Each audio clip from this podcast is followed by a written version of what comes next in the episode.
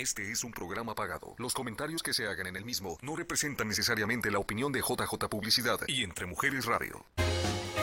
Marta Navarro Rialtor presenta Arizona Mi Casa. Un programa para la familia con información, compra-venta de casas, recursos y temas de interés en el área de salud, nutrición, finanzas, educación, entretenimiento e inmigración. Esto es Arizona Mi Casa.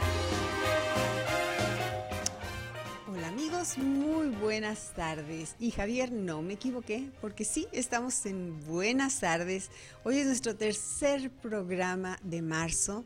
Hoy es marzo 17, día de San Patricio. Felicidades. No venimos de verde, ando media todavía norteada con los colores, pero azulito que combine aquí con nuestra casa de Entre Mujeres Radio. Bienvenidos sean todos ustedes.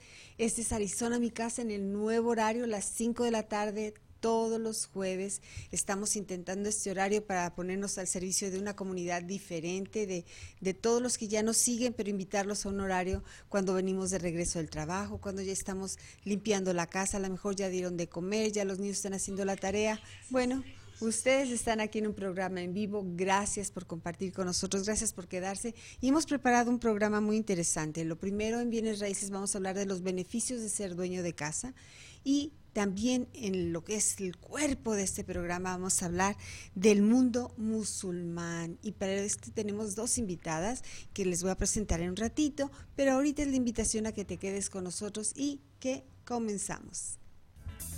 Bienes raíces en Arizona Mi Casa Radio.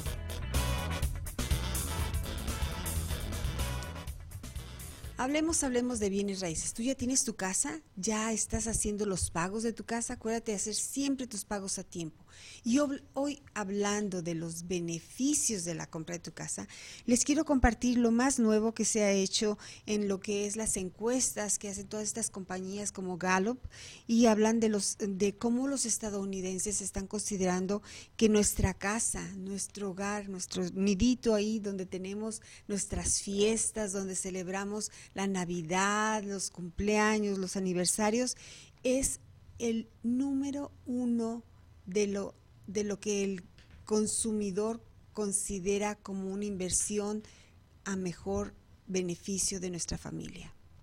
Vemos esta gráfica que dice cómo ellos están considerando la compra de tu casa con un redituable interés o un beneficio de hasta un 41% de, de beneficio o más de esto de beneficio en lo que es la compra de tu casa. Hay personas que consideran en segundo lugar los stocks, o sea, cuando tú inviertes en la bolsa de, valores. Ahí hay un 26% de personas considerando esto como un segundo de los de las partes de tu dinero que debes invertir. Otras personas les señalan el oro como tercer lugar en cuarto lugar estarían los ahorros que vas poniendo tanto en tu cuenta de savings o de, ahorros como en algún dinero a plazo fijo. Y otros serían los bonds o este dinero que te garantiza a través de certificados de compra con lo que es eh, al gobierno federal. Estos son los rangos y la importancia que da el consumidor aquí en Estados Unidos y yo creo que en México y en otros países a lo que es tener tu hogar propio. ¿Por qué es tan importante tener tu hogar? Porque decíamos, no solamente porque aquí vas a invertir peso con peso, dólar con dólar o liras con liras, si estaremos hablando como es el tema de hoy de los países musulmanes o de otros países, estás invirtiendo tu esfuerzo durante el tiempo que dure el, ese tiempo de la hipoteca. Por ejemplo, aquí en Estados Unidos las hipotecas pueden ser de 15, 20, 30 años. En México hemos escuchado historias hasta de 40 años y así cada país tiene un periodo en el que tú vas a ir pagando tu hipoteca. Bueno, pues ese periodo también te permite ahorrar esa renta, ese pago de tu mortgage que no estarías pagando cuando estás rentando una casa y que no sabemos, te puede cambiar el pago, te pueden decir, señora, ya no le rento esa casa. Con tu casa tú tendrías la seguridad de tus ahorros a largo plazo. Y es por eso que ese es uno de los más increíbles beneficios. Aparte de decir, bueno, en esa casa tenemos los recuerdos de la familia. ¿Cuántos de ustedes se han mudado a Estados Unidos y de repente con el paso de los años regresan a su país en México, a su pueblito y llevan a sus hijos a esa casita de los abuelos, a la casita donde ustedes nacieron, que ya forma parte de, de otra familia, pero que tú dices, es que aquí nací, es que aquí jugaba, es que ese árbol lo sembró mi abuelito, aunque ya no sea casa de ustedes. Esas son más de beneficios que tenemos cuando tenemos nuestra propia casa.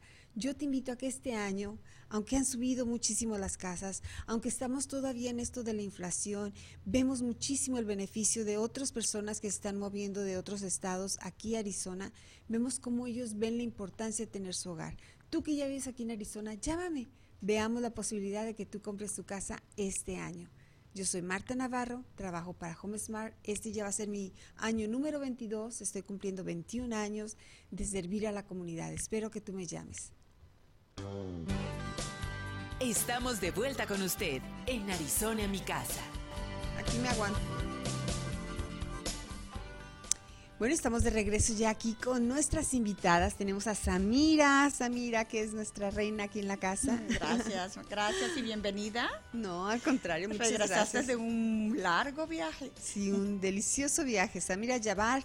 Y eh, Samira nos hizo el favor de contactar a Rosa Edith, que ella está en Guanajuato, México. Wow, bienvenida también, Rosa Edith. Mucho gusto ¿Qué conocerte.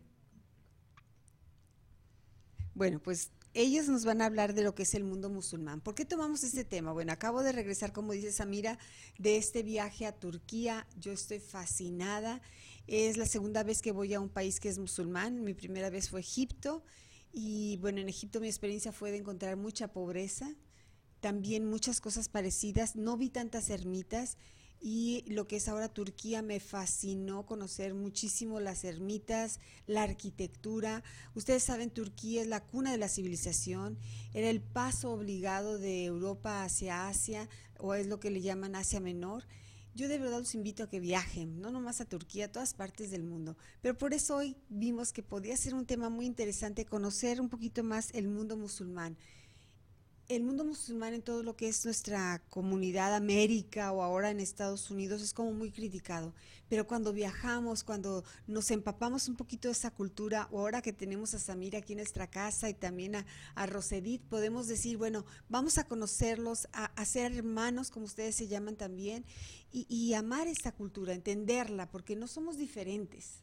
No. Hay cosas que pueden ser diferentes, pero no somos diferentes, estamos eh, compartiendo una misma raíz. ¿Qué nos cuentas de esto, Rosedit? Hola, ¿qué tal? Muy buenas tardes. ¿Qué te puedo contar? Tú mencionas que, que somos muy diferentes. Yo pienso que sí somos mm, diferentes en cuestión en nuestra identidad personal, ¿verdad? Como seres humanos somos únicos e irrepetibles.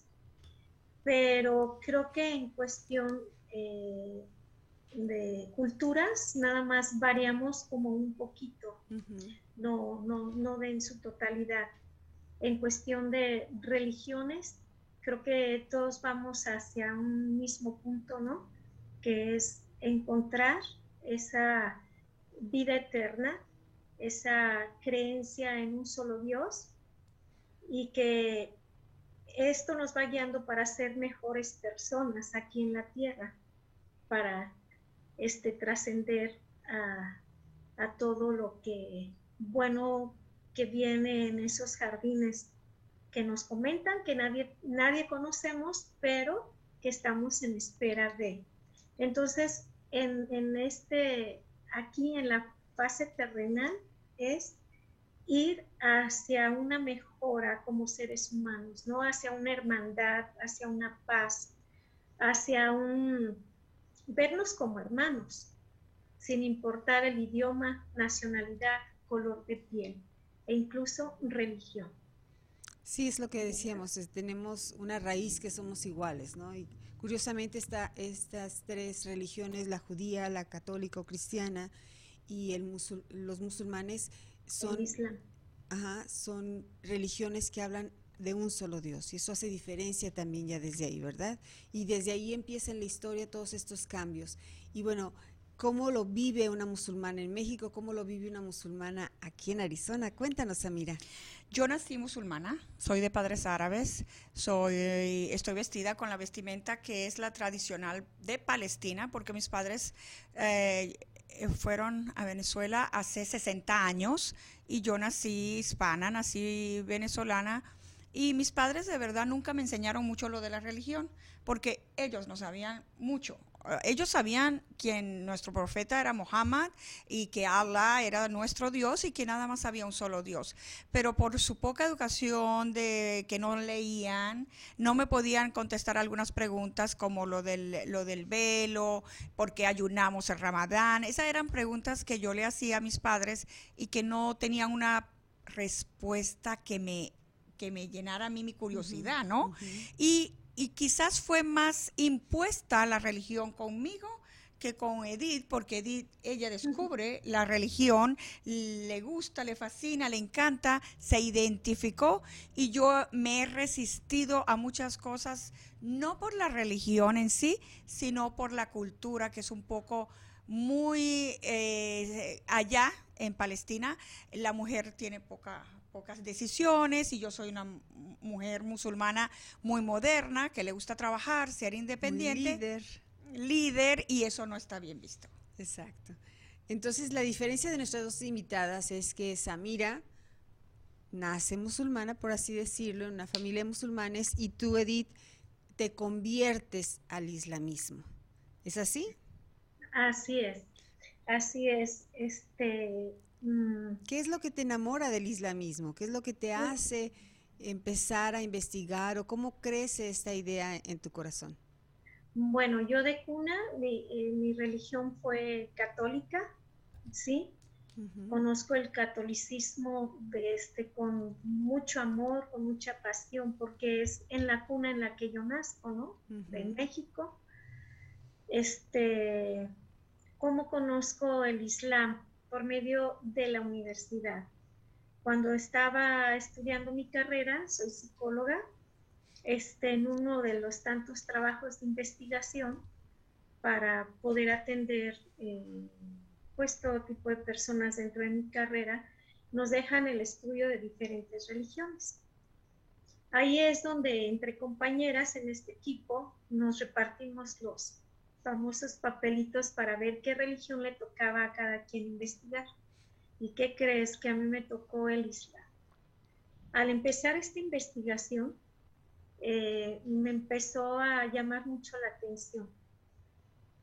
Después de estar investigando, busco aquí en mi, en mi propia ciudad, que es increíble, increíble, eh, que exista una una comunidad musulmana. Para no hacer tan largo la historia, yo llego a esa mezquita, me acogen eh, los hermanos, las hermanas, como invitada porque sabían que iba yo a asistir. Mi intención era primero saber, primero conocer, estudiar y qué crees, que el primer día junto con otra hermana que ya conocía un poco más del Islam, este, hacemos nuestro acto de fe. ¿Y qué te puedo decir?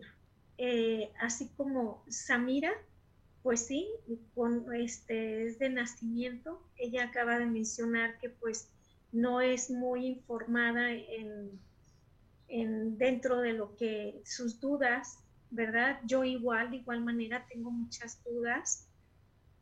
Eh, pero suceden algo a mí no te sé explicar, ¿sí? Pero yo salgo feliz de ahí.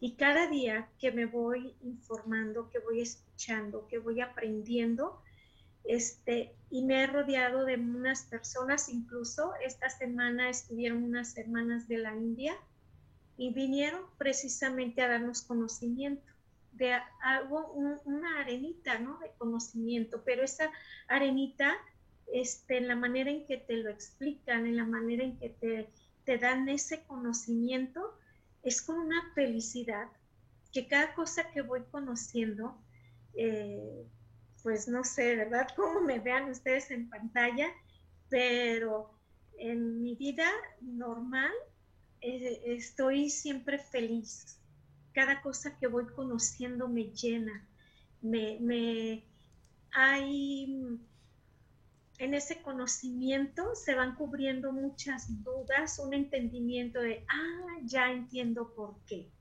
¿sí?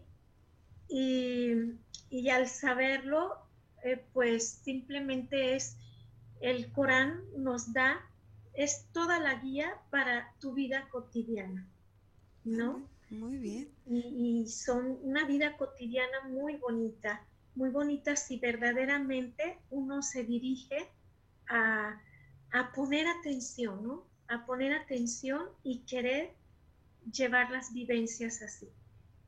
Ok, bien. Bueno, pues vamos a tomar nuestra primera pausa. Estamos con nuestras invitadas hablando de la religión musulmana, del islamismo. Vamos a conocer más, a aprender de ellos, a, a, saber que son igual que nosotros, que son también nuestros hermanos y cómo hay cosas que coinciden en nuestra nuestro nacimiento, de, las religiones y todo eso es la misma cuna. Así que regresamos aquí en Arizona, mi casa. Estás escuchando Arizona, mi casa. En un momento continuamos. Estamos de vuelta con usted en Arizona, mi casa.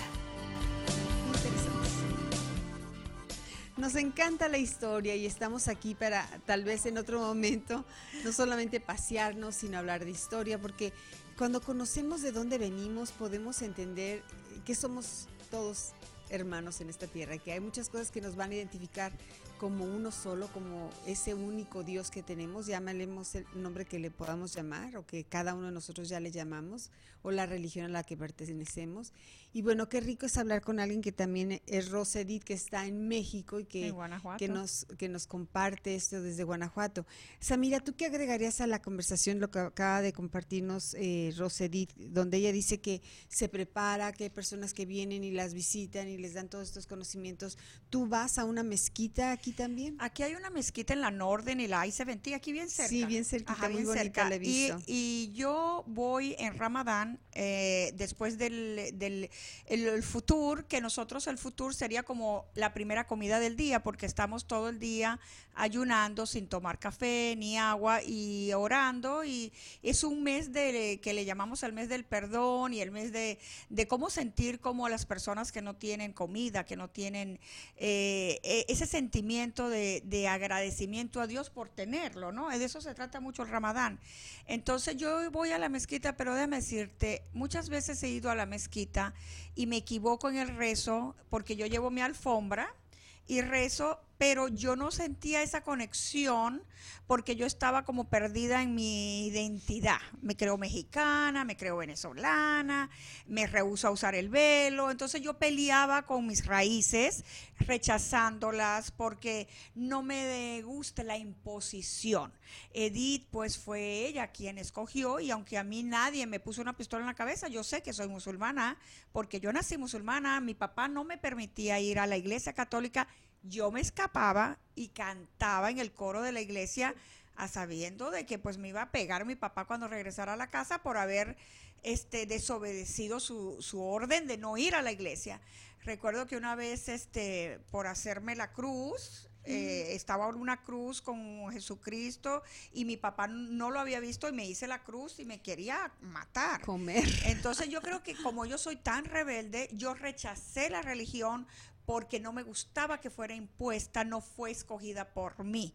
Yo no, no, después que crecí, yo descubrí como Edith lo bello del, pero, pero, últimamente me he estado queriendo yo informar para ver dónde es que está lo bello de la religión, que no la conozco, porque yo vivo más en un mundo de tradiciones que están en contra con mi manera de ser, porque no obedezco mucho, no, no soy sumisa, hago siempre lo que yo quiero y eso va en contra de mi tradición, pero la religión musulmana es muy bonita. Es muy, bonita. y yo creo que no vamos a darles una, clase de teología, como diríamos en, en el catolicismo, no sé cómo se le llame en la religión islámica cuando estás dando una lección del Corán o no sé, pero sí es una invitación a que no nos cerremos, ¿verdad? A que aprendamos como decíamos, que hay cosas que compartimos y que están aquí Eh, nada más se cambia un poquito porque tiene una letra diferente el Corán, pero ya como dices tú, nos trajiste el Corán aquí, ¿verdad? Sí, porque este Corán, como pueden ver, es un Corán moderno donde viene con una guía, porque yo leo árabe un poco, pero lo, lo malo es que, mira, viene en esto porque el Corán no se puede cambiar del idioma árabe. Han, han elaborado una manera fácil de leer el Corán que con apretar aquí el idioma que tú quieras, español, inglés, francés, portugués, puedas leer el Corán en tu idioma para entenderlo mejor, porque aunque hay Corán en inglés o en español, no se puede, no se puede cambiar las palabras originales. Tú lo tienes en español, Rosa. Eh, fíjate que mm, mm, se le llama traducción, porque ah. Corán es uno y siempre lo vas a encontrar en su idioma original y es como se debe de leer, que es en árabe. Yo le regalé uno ahora que fui. Sí, me regaló ah. uno en árabe. Yo quisiera uno de esos para poderlo leer en árabe. ¿Verdad? Este, uno, estamos aquí la comunidad y créeme que el deseo de aprender, de saber este, expresarlo en árabe, eh, pues es mucha, pero es muy complicado, ¿no? Es muy complicado. Si hay algunas hermanas que avanzan muy, muy rápido. Este. Yo te quiero hacer una pregunta. El programa es de Marta, pero yo quiero hacerte una pregunta. ¿Qué dicen tus familiares cuando te convertiste a musulmana? Mira, sí, como decimos en México, yo soy la oveja negra de la familia, ¿no? Pues el 99. Mm, el 99.9, te digo, yo nací en una, en una familia católica, la única que cambié fui yo, ¿verdad? Entonces, yo he sido también igual que tú, aunque me veas muy tranquila, pero soy una mujer que sé cuáles son este, mis objetivos, mis derechos, ¿no?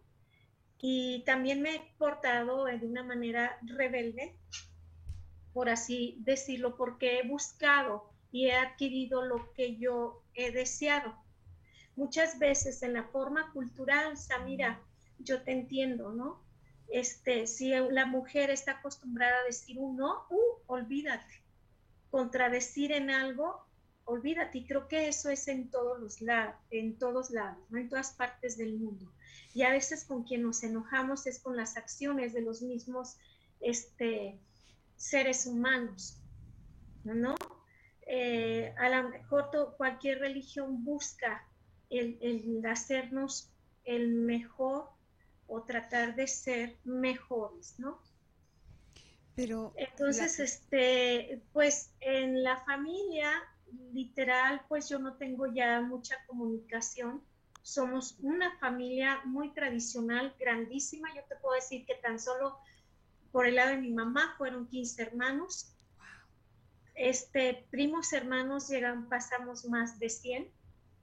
Entonces yo me quedo nada más en mi núcleo familiar corto, que es mi padre, mi madre, tú los conoces, a mis hermanos Sus primas y mis son amigas mías desde hace de 27 años. Oh. Graciela, ella ha estado aquí en este programa. Viven acá. Viven acá, son mis amigos desde hace más de 27 años y o sea que esto me pareció a mí como que no hay casualidad. Cuando yo la miro en el Facebook tapada pensé que que porque tenía frío o algo así. Fiesta.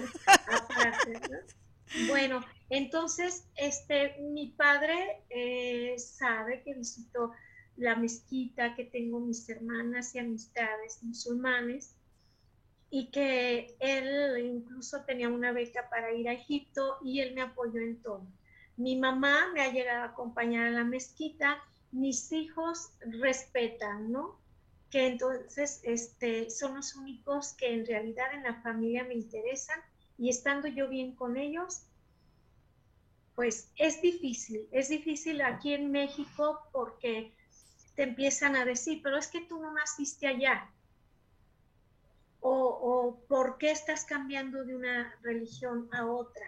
¿Sí? Empiezan duros cuestionamientos, duros juicios, pero créeme que yo estoy tan feliz que no, no me he puesto a, a pensar en esa parte. O sea que tienes poco tiempo en, en este cambio. Tengo cuatro años. Oh, es muy poco. Ya voy para cinco años en este, en este mes.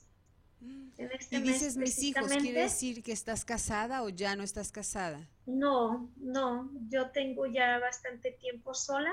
Mm. Mis hijos ya han crecido, ya son muy independientes, pero somos muy unidos. Creo que mis hijos crecieron con una muy buena educación y muy buena moralidad. Y estos modales que este, un musulmán lleva no son tan diferentes a los que yo tuve de crianza. Exacto, es lo que yo quisiera que todo el mundo se lleve en este programa, que no, no hay tantas diferencias. A lo mejor yo no estoy usando un velo, pero yo también fui en, criada con monjas y pues a lo mejor hasta las monjas tenían ahí el Corán o no sé qué tenían en vez de la Biblia, porque nos tenían así apretaditas. E, e, es, el Antiguo Testamento. exacto.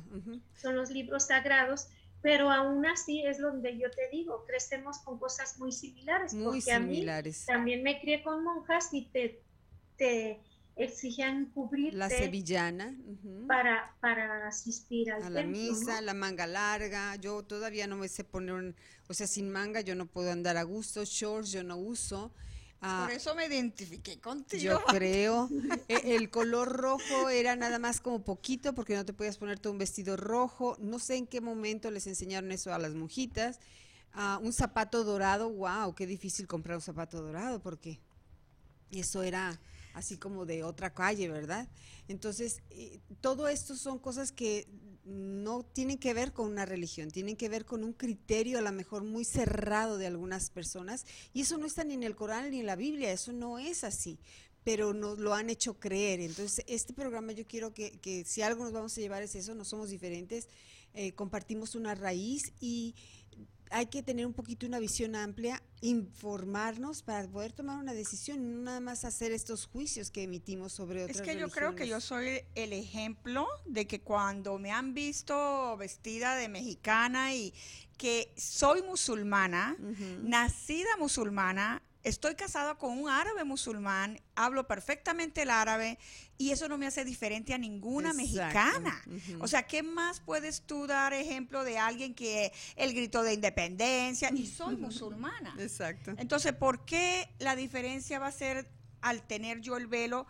Que déjame decirte, hermana Edith, que yo tuve que investigar porque yo estoy súper en contra de muchas veces taparme en Estados Unidos, porque yo estoy en Estados Unidos y aquí pues hay mucha discriminación. Y llamé a una sheja, a una persona que sabe de religión, y ella me dice que sí es obligatorio el hijab y otras personas me dicen que no. Edith, ¿tú qué sabes del hijab? ¿Es obligatorio o no lo es? Bueno, en el Corán, en el Corán tú sabes que nosotros nos, nos este, regimos por el Corán, ¿verdad? Y, este, por el profeta Mohammed, ya que fue escrito, eh, Mohammed lo escribe por mandato o por las palabras tal cual son de Alá. Y ahí precisamente habla la parte del hijab y del por qué, ¿verdad? Este, y, y son cosas muy, muy bonitas. Yo te puedo decir, aquí yo no uso diario el hijab, no lo utilizo porque no estoy dentro también donde aquí estemos una comunidad grande. Más bien es extraño que nos vean así, ¿va? Entonces, este, para el trabajo, para muchos movimientos no lo utilizo. Para ir a la mezquita o reuniones con hermanas musulmanas, sí lo utilizamos. Ah, mira. O cuando están presentes hermanos musulmanes. ¿Por qué? Porque primero es una como una parte de una identidad, que soy musulmana. ¿Tú cómo puedes identificar un policía, un médico, una religiosa, ¿no? Una monja. Entonces, por su vestimenta. Esto no es tanto por parte de la cultura, es ahí donde nos dicen, musulmana, eres musulmana si tú no naciste allá el decir yo soy de Japón, soy japonés, pero soy católico, soy testigo de Jehová. la religión es el Islam, ¿sí? Entonces, eh, por un respeto, yo estoy este, y aprendiendo a utilizarlo, ¿sí? y que aparte creo que me veo bonita. Ah, yo también. Claro que sí, yo bella. También, Samira, ve qué belleza. Quiero mandar saludos yo veo a una las musulmana que te, allá y, muchos viendo. hombres están cautivados con las mujeres musulmanas, ¿verdad? Porque son bellísimas Claro, y tienen sus muchas ojos. virtudes. Bueno, y yo vamos. sí voy en contra, eh, este, yo creo que Samira siempre es una chica rebelde. Que bueno, yo creo que Allah le dio esas características porque está manejando muchas áreas del mundo y ha calado muchísimas mujeres. ¿Sí? En, en el, en el, en, eh, Samira es una mujer de, como dices tú, es una líder y, y jala, jala masas. ¿Y qué crees? Jala mujeres. Así es. Mira, ¿verdad? vamos a- a, Entonces, a tomar una pausita, perdón que te interrumpa un poquito, Rosedit. Ah, también tenemos ya saludos. ¿De quién eran los de saludos? Mágida, Mágida, salam aleikum. Ahí nos está mirando Mágida, que es una amiga querida que nació en Brasil y ella estuvo aquí conmigo en un programa. Sí, Mágida, se le da más crédito a Edith por haber tomado esa decisión que a nosotras que nacimos musulmanas. Tienes toda la razón. Y también a Nina, que es venezolana y también se convirtió al islamismo y también está conectada. Tostón Melao, qué hermosa entrevista, wow, qué emoción, porque ella también se convirtió a musulmana. Aquí encontró eh, una manera para ella de tener la fe y está muy bien. Bueno, pues tomamos una pausita y seguimos dando las gracias a ustedes que están compartiendo este programa Arizona, mi casa, nuestro tercer programa a las 5 de la tarde todos los jueves. Regresamos. Estás escuchando Arizona mi casa. En un momento continuamos. Estamos de vuelta con usted en Arizona mi casa. Qué rica conversación tenemos. Y ustedes me han visto bostezar un poquito, pero es que bueno, hicimos 24 horas seguidas de recorrido. Claro que al venir de regreso Turquía, Estados Unidos, se gana un día. Cuando vas hacia allá pierdes un día cuando vienes para acá. Pero sí, efectivamente fueron 24 horas de recorrido desde que salimos del, del hotel hasta que llego aquí a nuestra casa, Arizona, mi casa. Así que bueno, eh, no es que tenga sueño, es que está como los horarios medios rococó, todos enredados por ahí. Y bueno, disfrutando esta conversación, eh, veo que Samira trajo cosas aquí a la mesa, nos hablaba de este tapete, yo le preguntaba si es un tapete, ahí yo aprendí con los turcos que hay un tejido turco, que el nudo turco, que el nudo persa, ya casi les puedo dar una, una cátedra de cómo se tejen, eso no se crean. Esta, Pero es una alfombra. alfombra que usamos para rezar Ujú. las cinco veces porque estuviste Pero es nada más para las niñas, o sea, los no, los hombres también. tienen su alfombra. Sí, su alfombra. cuando no van a la mezquita, porque cuando van a la mezquita lo que yo vi es que la alfombra en las Sí, mezquitas están tiene ya la- alineadas las líneas para, para que vayan saber todos dónde- derechitos dónde sí. van y todo lo que Nos hacen. alinean también a nosotros las mujeres, Ah. pero esta alfombra, tú que nos estás viendo, Nina, es la tuya.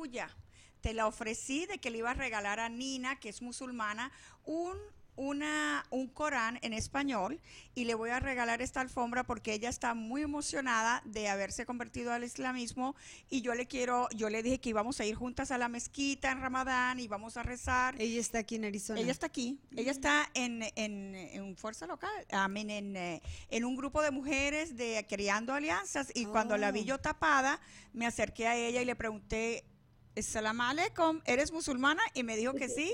Y yo digo, ¿y de dónde eres? Y cuando me sale, venezolana, me quería morir. de- Cuántas coincidencias, ¿no? y, no, y ella, que sus primos son como mis primos, ella y yo nos hablamos de prima. Y Ah. ahora que fui con Verónica León, por supuesto que tenía que conocer a la prima, pero ahora nos decimos hermanas. Hermanas. Sí. Sí. Qué interesante. Entonces tú también ah, tienes tu tapetito, tu alfombrita. Oh, mira. Y, y, por ejemplo, lo que yo veía y que me costó muchísimo a mí para ahora que entramos en Turquía a las mezquitas es que era sin zapatos y aparte el clima tan frío, yo quería correr, decía, Dios mío, es que está mojada la alfombra y decía el guía, no, es que es el frío, no, es que está mojada, decía, pues ni modo, así tienen que entrar sin zapatos y luego eh, para visitar otras mezquitas nos decía su de la mezquita porque teníamos que taparnos la cabeza, quitar los zapatos, llevar una bolsita para los zapatos que nos quitábamos. Pero bueno, las mezquitas tienen una historia, a mí me fascinaron. Yo quisiera llevar a todos los chicos que estudian arquitectura porque ver las mezquitas, la mezquita verde, la mezquita de ese sultán, el otro sultán, wow, toda la historia que hay en Turquía y que compartimos todos en esta tierra. Te voy a decir una anécdota. A ver, cuéntame. Tú pudiste entrar a las mezquitas en Turquía, pero para la que está en Jerusalén, que es la principal, tú tienes oh, no se puede. que tienes que decir una versión del la Corán Meca. la Meca. Sí. Tú no puedes entrar si no eres musulmana. Exacto. Y eso es algo importante que todos los, a veces es la ignorancia, decíamos, bueno, son musulmanes y creemos que nada más están en una región y están en muchas regiones del mundo y eso es importante que sería la el primer mito que tenemos que terminar con esto, ¿no? No, no nomás están ahí en Arabia o en Mesopotamia o en... No, y en Dallas es la comunidad más grande hispana de todos los Estados Unidos. Fíjate. Tiene una mezquita que todo lo que eh, dan en la mezquita, lo, las, todos en español. Es la, lo vi en un reportaje, lo compartí en Facebook, que es la mezquita hispana en todos los Estados Unidos, está en Dallas, Texas, con la comunidad más grande de musulmanes aquí en Estados Unidos. Fíjate qué interesante. Entonces, esas cosas son muy padres. A mí me, me fascina. Mira, ahí está ya compartiendo esto Javier. Muchas gracias, Javier, por compartir estos, esta información también sobre la mezquita en Texas, o en Dallas, perdón. Mira, ahí están ellas. Ellas son todas mexicanas. Wow.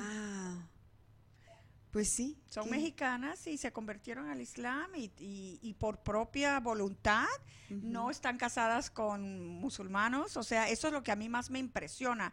Cuando conocí yo a Edith, yo lo primero que le pregunté, ¿te convertiste porque te casaste con un musulmán? Me dijo, no. No.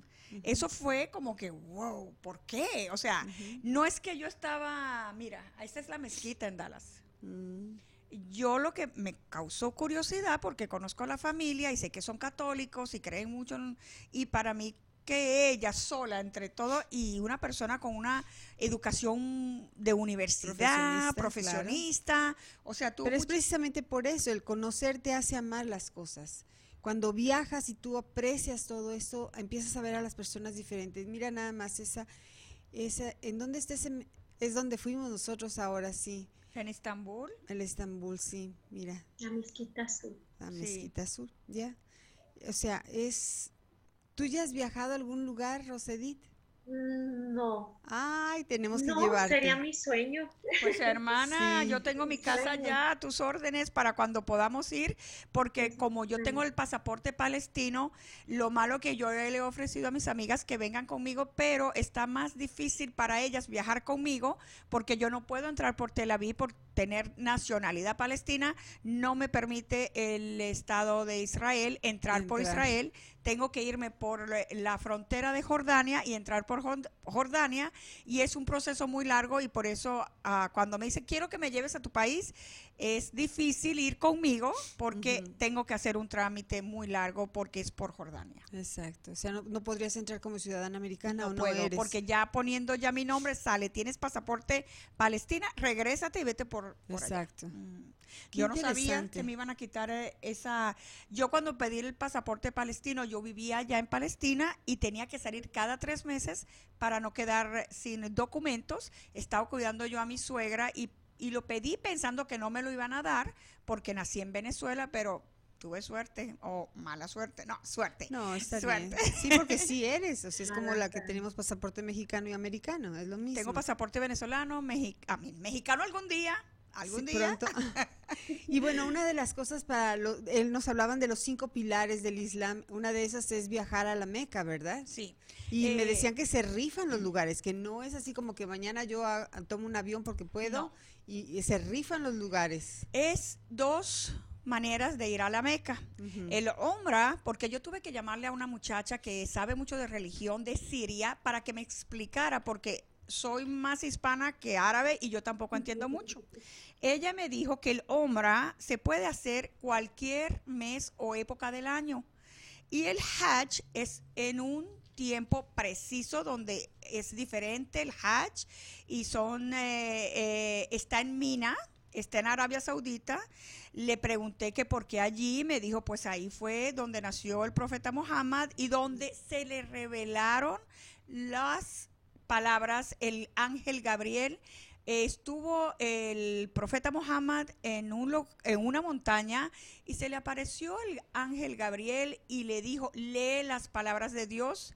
Él dijo, no sé leer, y él dijo, léelas, porque sí vas a poder leerlas. Y era analfabeto y leyó las palabras, que son este Corán que tenemos aquí, que son lo mismo que es el Torah de los judíos, la Biblia del Viejo Testamento y el Corán son las mismas palabras con algunas diferencias, pero porque se les cambió el concepto al traducirlo a otros idiomas, por eso se requiere que el Corán quede en árabe y ahora la tecnología lo está haciendo más fácil con estos aparatos que, Magida, tú que me estás escuchando, tu hermano se lo trajo a mi esposo de allá de Palestina porque ni Siad ni yo leemos árabe, entonces aquí lo vamos a poner yo en español y él en inglés y a leer el Corán. Y, por ejemplo, en esta mezquita que está en México, Rosedit, hacen el llamado de las cinco veces al día, la oración, todo esto. ¿Cómo, cómo se comunican o no, o no es tan público? No, no se hace el llamado a la oración porque nosotros no estamos en un país este, musulmán, ¿sí? Eh, pero obvio que cuando está ahí el, el sheikh, que es el encargado de la mezquita, él sí, él sí hace el llamado a la oración las cinco veces y, los hermanos o hermanas que visitan la mezquita al horario que, les acomode este, y les toca tiempo de oración, obvio que hacen, tienen que hacer antes de realizar la oración esa intención y ese llamado a la oración. ¿sí? Nosotras como mujeres, pues lo hacemos en casa tenemos una aplicación que se llama Muslim Pro y ahí nos avisa, ¿no? Y suena como tal el llamado a la oración y ya nos avisa que es el horario de, de, cierta oración. Y, entonces ya lo hacemos en, casa. Y eh, tienes que estar hacia el este o al oeste, ¿cómo es la...? es hacia la cava, apuntando hacia la cava, ¿no? Que es la cava que es que está la en meca, la, meca, donde es la piedra negra, donde recorre para Meca, hacia la meca. Ya. Y tú lo haces esas cinco veces. Así es. Oh, mira, qué bien. Pues sí, allá nos tocó escuchar ahora cómo hacían el llamado a la oración, cómo se lavaban los pies algunas personas para entrar, como nosotros les decíamos como mujeres, mira, ahí está, no podíamos entrar con zapatos, bueno, ni los hombres. Eh, y, por ejemplo, si fuese verano y llevaran shorts, te, dan una faldita para que te la pongas. Había una chica que iba con unas mallas, se le veían como apretaditas, le dieron una faldita. Si trae la mujer que todavía menstrua, su menstruación no puede entrar. No puede entrar. Sí, son cosas que están en la Biblia, pero a veces no las estudiamos porque quedaron en el Antiguo Testamento y, en la religión católica algunas personas sí tuvimos la oportunidad de, saberlo, a lo mejor otras no, pero ahí están, lo compartimos, como decían ustedes, eh, la raíz de estas tres religiones se comparte, ¿verdad? ¿Sabes una pregunta que yo le hice a la de, la señora? Yo no la conozco, la, la llamé porque escuché que era tenía muchos conocimientos de la religión. Le pregunté, ¿los musulmanes creen en Jesucristo? Porque yo sí creo, ¿no? Pero me dijo ella, sí creemos y él va a regresar. Y yo le digo, ¿por qué él va a regresar? Eso fue hoy en la mañana que me levanté y la llamé a Lama, le dije que le iba a mandar el link de este programa y me dijo, va a regresar porque él no está muerto. En la religión musulmana sí creemos en Jesucristo. Las personas piensan que Alá fue un invento. Alá es Dios. Es Dios. Es la palabra en árabe de cómo llamar a Dios. El profeta Muhammad es un profeta que fue la última revelación de las palabras de Dios a este profeta, Muhammad. Y son las mismas del Torah, de la Biblia. Es lo mismo, pero con sus modificaciones con leves modificaciones. Bueno, pues estamos aprendiendo muchísimo y regresamos porque a lo mejor aquí ya entre Mujeres Radio nos tiene un cafecito y vamos a probar esas delicias árabes que nos trajo de postre Samira. Regresamos.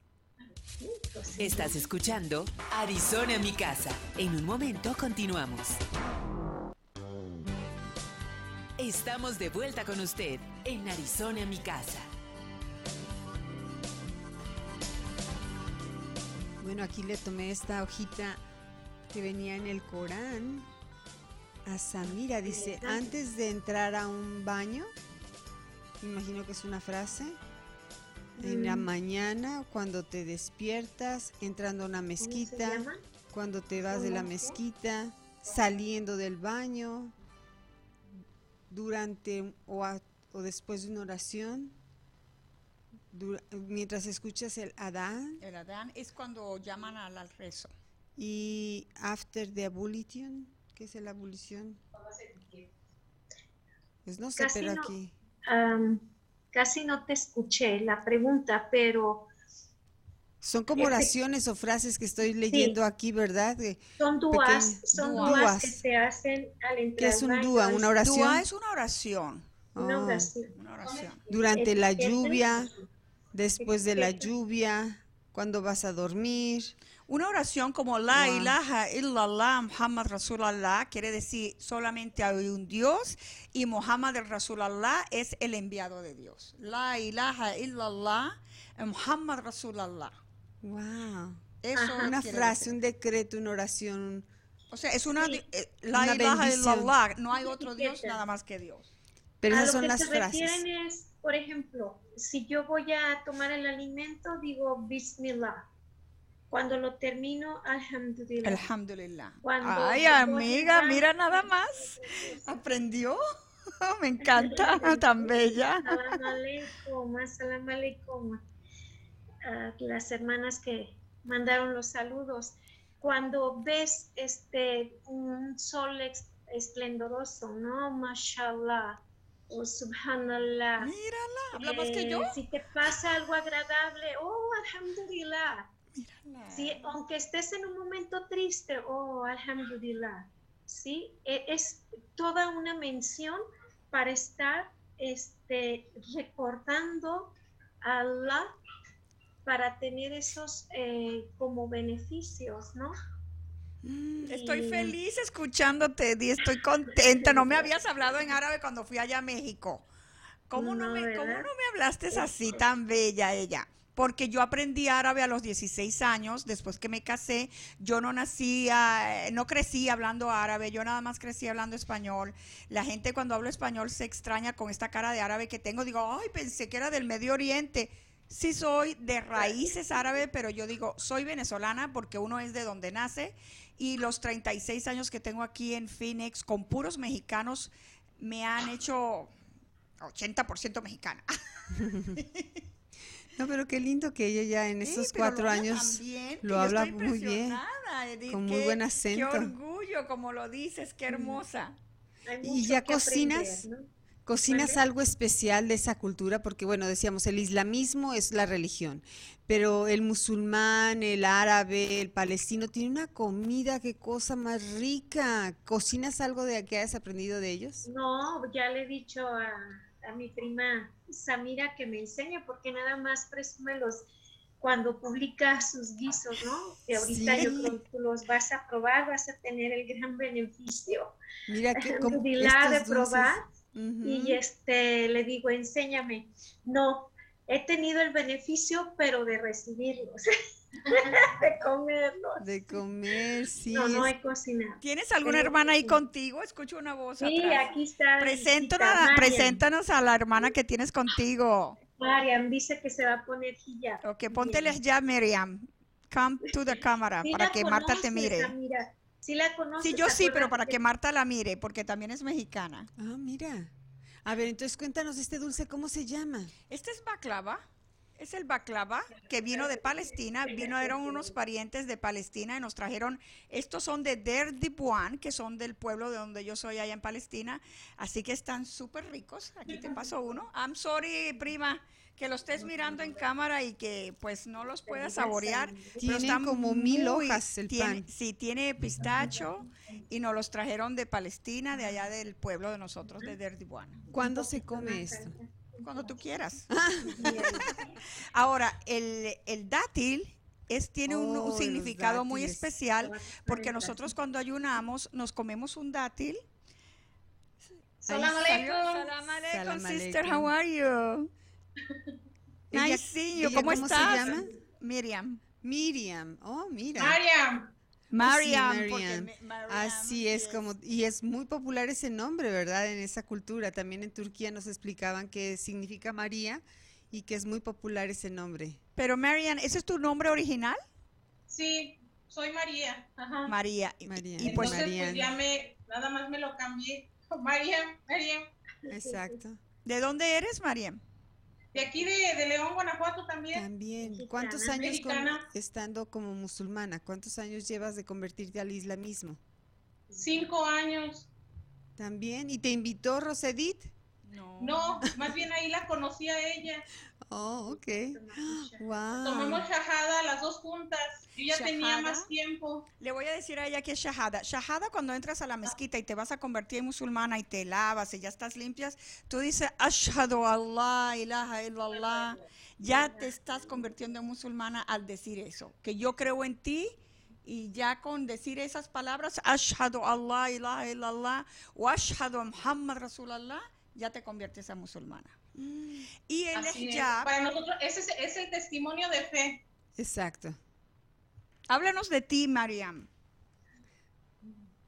¿Trabajas, estudias, Es- casada? Este, sí, este, bueno, yo soy, yo hago manualidades, pinto, decoro cajas, este, hago bastantes cosas manuales, o sea, todo, todo a mano, todo artesanal. Oh, qué así bien. es.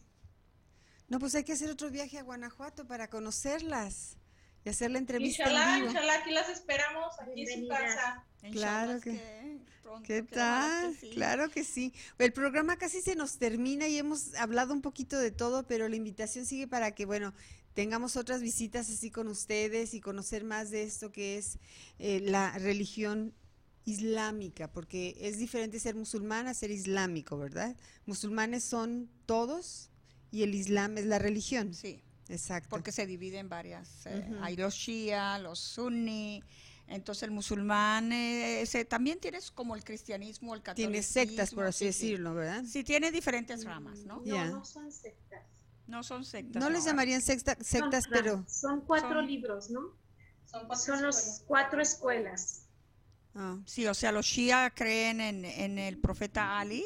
Nosotros, Ali, cre- ajá. Ajá, nosotros creemos en el profeta Muhammad y hay mucha Muhammad. Vamos, diferencia. que somos sunnis. Sunis. Sí. Ah, ¿ves? Estamos aprendiendo. Pues le llamamos... la suna del profeta, Wasalam.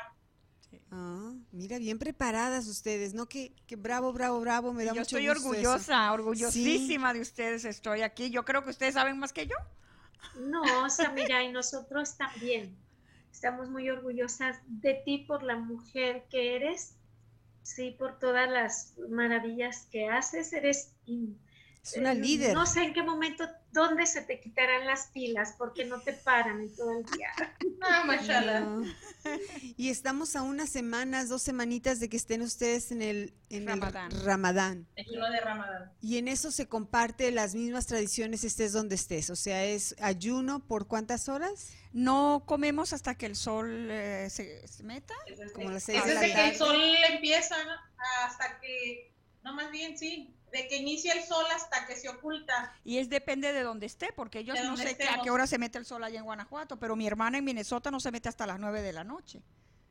A ver, entonces, vamos a decir aquí en Arizona, si a las seis de la A las tarde 7, se- ya yo tengo mi lista que lo, lo busqué en la mezquita. Te como- dicen a sí. qué horas va a Y ser se el va, a- va aumentando o disminuyendo, va disminuyendo un minuto, ¿verdad? Creo que es así, o aumentando.